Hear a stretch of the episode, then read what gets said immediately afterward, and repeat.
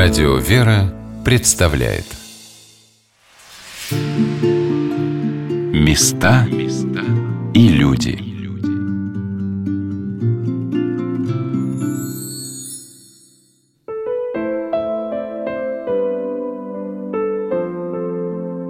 Сегодня на волнах радио «Вера» мы рассказываем о Елизаветинском детском хосписе, расположенном в Истринском районе Московской области – наши дни насчитывается более 500 диагнозов, которые определяются как ограничивающие жизнь заболевания. И онкологических больных среди всех больных детишек не более 20%.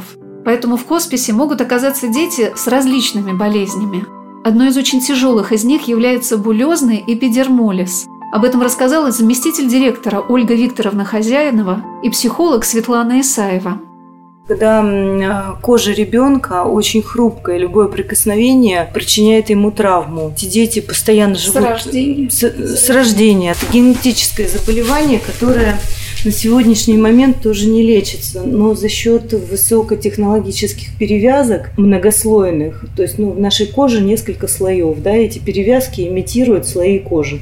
То есть они всю пораженную кожу заворачивают вот в эти вот несколько искусственных слоев кожи, и таким образом дети живут. Причем это ежедневная история, то есть каждый день они терпят вот эти вот болезненные очень перевязки. Рано отдирают эти бинты свои высокотехнологичные, которые и безумно дорогие, и безумно больные. Таким образом детки живут. Специальные мази у них – специальные растворы. Мы на самом деле в эту историю, ну как бы мы участвуем в эмоциональном, да, в перевязках не участвуем, потому что это настолько... А перевязки кто делает? Они доверяют только родителям, или если взрослые дети, то делают сами. Во-первых, у них а, не только наружный покрой, а еще и внутренний, то есть внутренние органы тоже они повреждаются, и кровотечение. Да, кровотечение. Они ну, не вырастают как нормальные дети. То есть ребенок 14 лет, но вот по внешности, по росту где-то ну, лет на 6 на 7 соответствует. То есть это серьезное, очень страшное, я бы сказала, заболевание. Ну, Для меня одно из самых страшных. Если форма еще, просто есть такая форма, она более легкая, и даже зафиксированы случаи, что взрослые старики были вот с этим заболеванием, то есть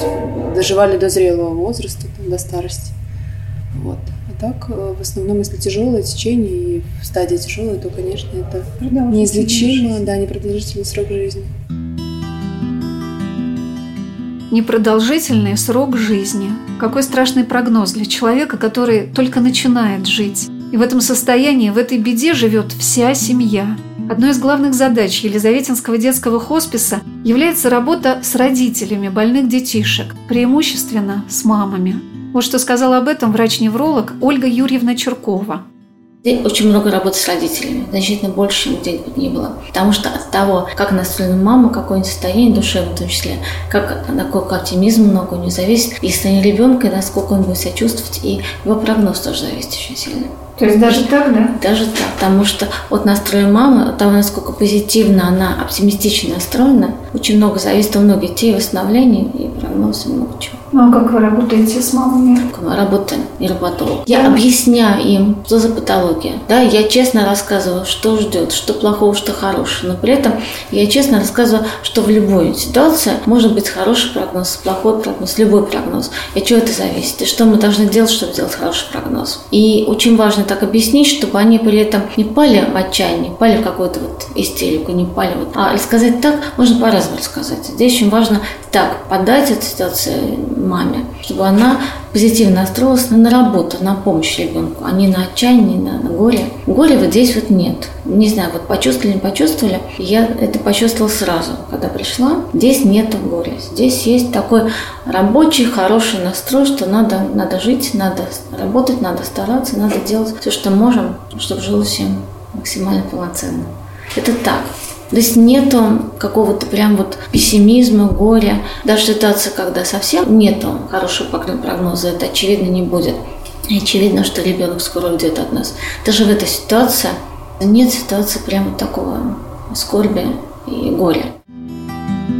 Ольга Викторовна поделилась, что иногда для того, чтобы с мамой больного ребенка можно было начать диалог, нужно просто дать ей выспаться – Мать приходит уже практически, ну, падая в обморок, не понимая, что там происходит вокруг нее, еще что-то. И абсолютно все наши доктора начинают с того, чтобы уложить ее спать. А она спать не может, потому что там у нее ребенок плачет, еще что-то, еще что-то. И вот здесь все средства хороши. То есть идут в ход какие-то там снотворные, 5 капель в чай, вот все что угодно. Самое главное, чтобы она выспала без ребенка свои там, ну, три хотя бы часа. И после этого с ней уже можно начинать все остальное. Несколько раз видела, что мать не может никому оставить э, ребенка, а врачи его забирали себе. Только чтобы она вот действительно спокойно уснула. У нас было такое. После этого уже начиналась другая работа, то есть разговор с ней на тему состояния ребенка. Понимает она состояние своего ребенка, либо она ждет какого-то чуда, да, какого-то выздоровления, которого уже понятно, да, по выписке, по медицинским показаниям, что не будет. И дальше вот начинаются все уже другие какие-то шаги, другая работа с матерями.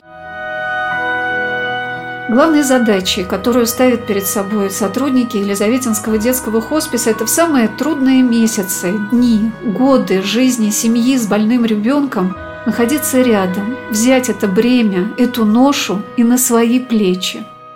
У нас у всех разная психика, и каждый по-разному справляется с такими да, потрясениями какими-то. Вот. Мы просто рядом. Мы так вот аккуратно, очень аккуратно. Что, конечно, огромное горе, и семье какие-то советы давать там, да ладно, вам не переживайте, там, нового родите, когда принято у нас многие так. Это вообще не про нас. Это такая, такая вот история жизненная, к которой так вот просто халатно как-то вот не отнесешься. То есть это настолько все глубоко внутри у каждого, тяжело. Даже нам тяжело, но мы стараемся держаться. Ну, мы профессионалы, и ну, мы не имеем права, да. Они имеют право. Вот мама, папа, они имеют право вот в эти чувства какие-то, да, провалиться и побыть там. А мы стараемся просто вот быть рядом и вовремя подать руку.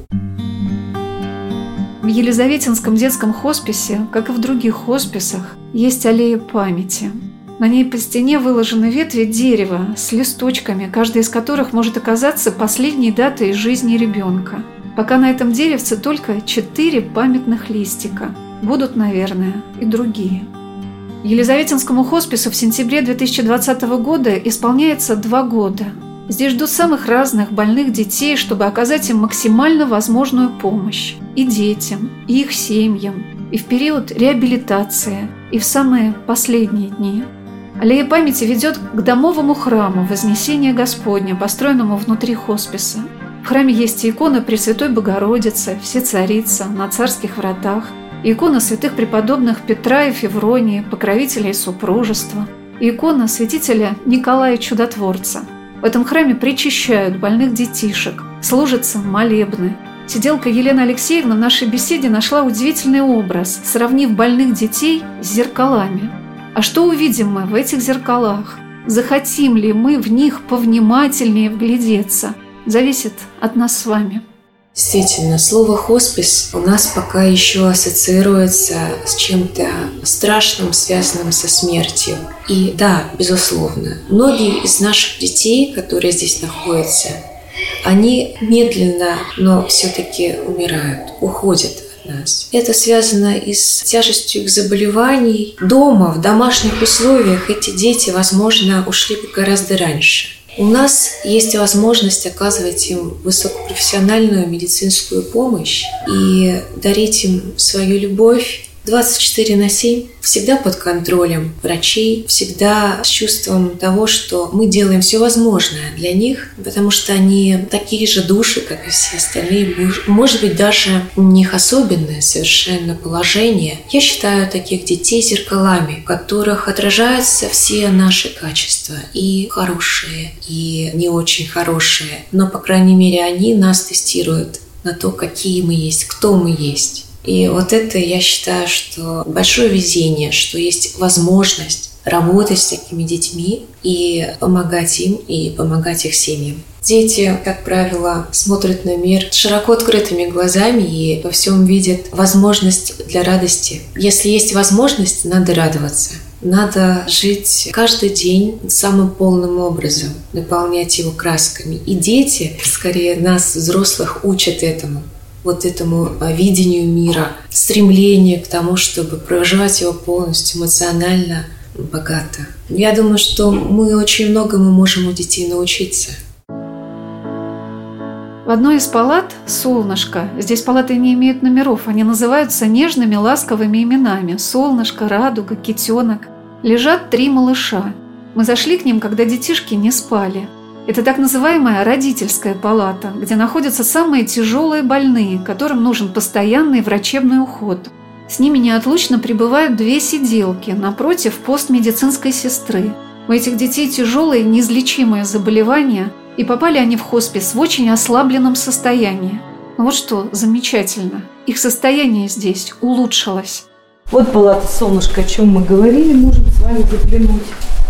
Вот у нас три бойца лежат. Сколько лет детям? Детям Андрюшка вот годик ему исполнился. Сашка уже повзрослее, ему около 6-6. Ну и Арсений тоже малыш. Два малыша и уже были взрослые. Сашка в Брянске из окна вылетел лежит в коме уже несколько лет. А вот мальчики с какими заболеваниями? У этого родовая травма, умирает уже полгода, а у этого неврологическое что-то. Ну, сейчас как-то начал резко как-то улучшаться. Девчонки его даже научили ложки есть, и поэтому мы даже уже не знаем, надо его на обследование вести.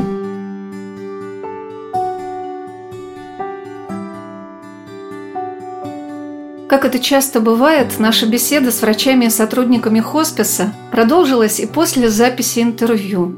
И в ней я почувствовала уверенное утверждение всех, кто здесь работает, в том, что самочувствие больных детишек, качество их жизни, их прогноз может улучшиться в этом месте.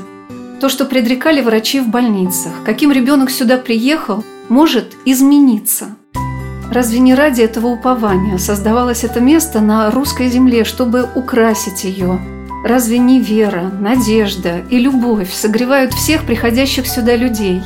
Разве не премудрость Божия укрепляет их на этом жизненном пути?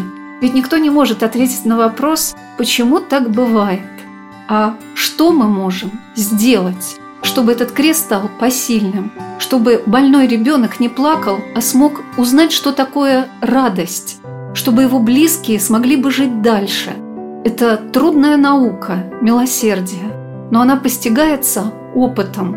Великодушие в людях возрастает тогда, когда они чувствуют себя нужными другому, более слабому и немощному, более хрупкому. И мы можем этому научиться в таких местах, как Елизаветинский детский хоспис, где помочь может любой человек –